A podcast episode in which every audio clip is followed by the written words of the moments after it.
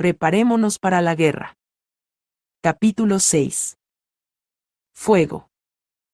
Mientras más camino con el Señor, más me doy cuenta de mi completa impotencia. No soy nada. No puedo hacer nada. Todo lo que logro es gracias al Señor, y gracias a Él solamente. No puedo darle órdenes a Dios, yo soy su sierva. Soy un simple canal que Él usa cuando quiere. Es un privilegio que me use, pero yo no decido cuándo, cómo ni dónde Dios me va a usar. No puedo pelear ninguna batalla a menos que mi capitán, Jesucristo, me lo ordene. Si voy a una batalla sin las órdenes concretas de mi capitán, seguro que seré derrotada. Dios es Dios.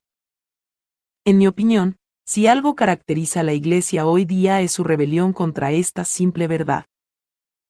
La gente va frenéticamente de un ministerio a otro, de un predicador a otro, tratando de encontrar fórmulas para orar, fórmulas para creer, afirmaciones de fe, confesiones positivas, etc., para obligar a Dios a hacer lo que ellos desean que se haga cuando desean que se haga.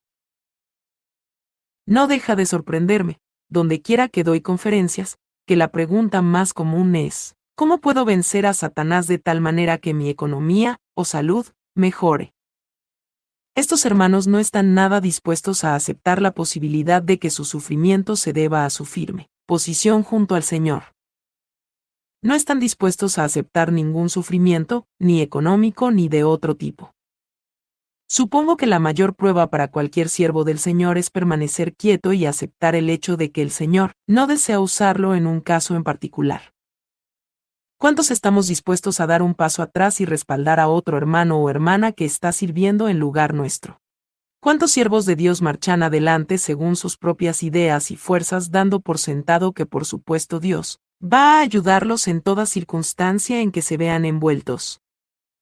No podemos marchar por cuenta nuestra o sin el Señor. Tenemos que esperar a que nuestro capitán nos diga que marchemos. Muchos obreros avanzan por su cuenta, pensando que pueden valerse de la autoridad de Cristo a su antojo. ¡Qué equivocados están! Tenemos que ajustarnos a lo que dice el Padre nuestro. Padre nuestro que estás en los cielos, santificado sea tu nombre. Venga tu reino. Hágase tu voluntad como en el cielo, así también en la tierra. Mateo 6, 9, 10. Esta es la piedra de tropiezo de todos los tiempos. Padre, hágase tu voluntad. No mi voluntad, sino la de Dios. Suena bien fácil, pero, cuán difícil le resulta a nuestra carne pecadora someterse. Oramos para recibir poder, pero nos falta obediencia. Queremos poder sin fuego. Muchas son las enseñanzas y los cuentecitos sobre el bautismo del Espíritu Santo, pero esos mismos hermanos y hermanas no están dispuestos a lidiar consigo mismos y el pecado en sus vidas.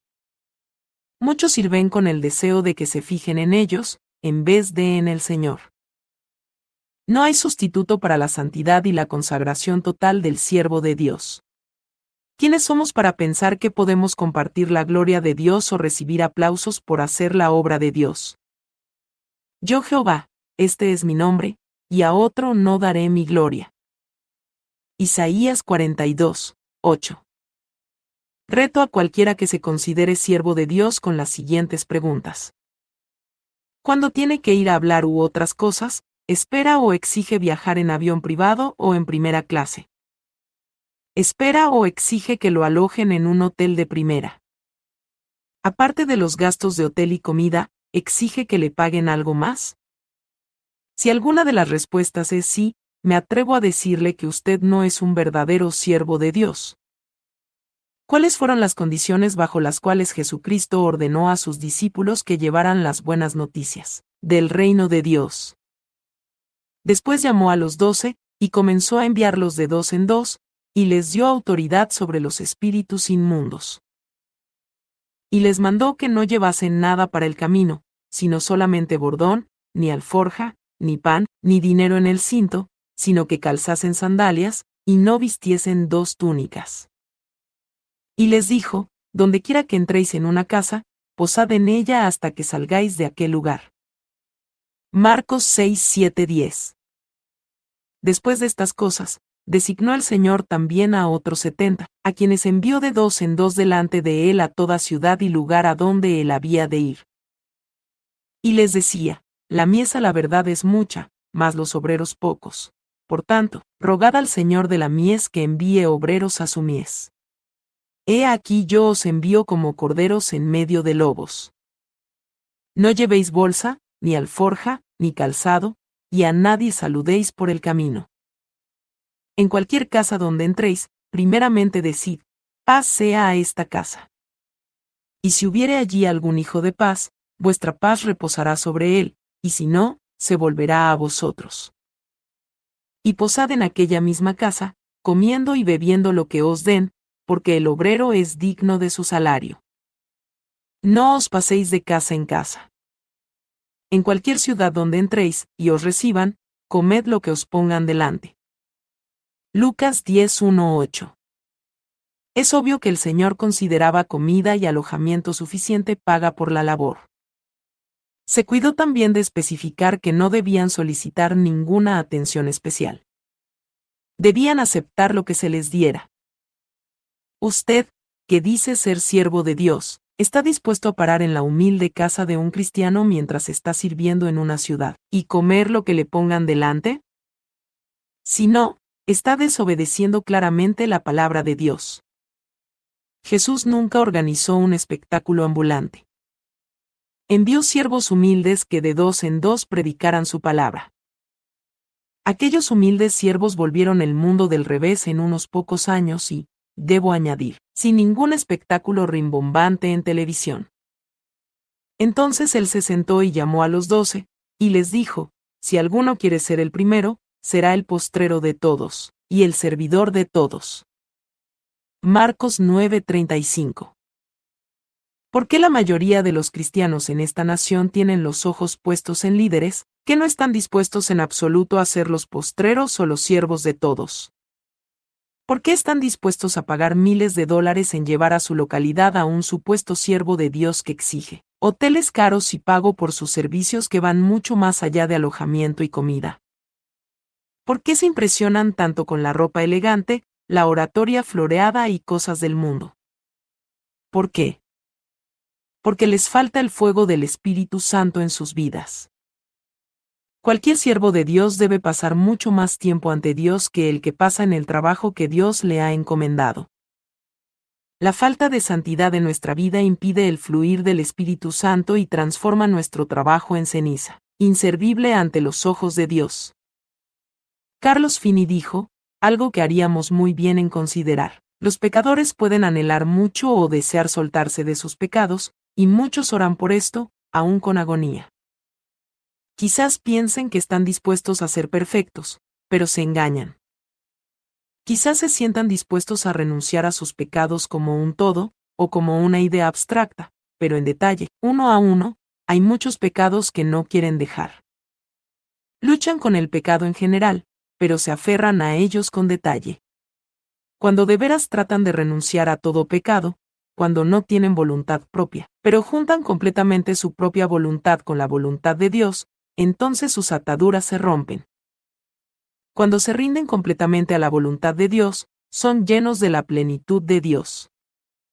Este es el sentido literal de la crucifixión del yo. No podemos lograr esto en nuestras vidas.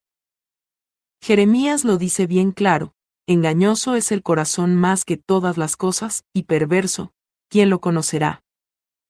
Yo Jehová, que escudriño la mente, que pruebo el corazón, para dar a cada uno según su camino, según el fruto de sus obras. Jeremías 17, 10. Jesús nos dejó una orden definida, sed, pues, vosotros perfectos, como vuestro Padre que está en los cielos es perfecto. Mateo 5:48.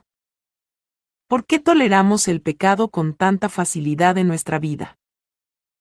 Sí, estamos expuestos al pecado mientras estemos en nuestro cuerpo terrenal, pero a la luz de este preciso mandamiento de ser perfectos, ¿por qué estamos tan dispuestos a conformarnos con menos que el cumplimiento de este mandato?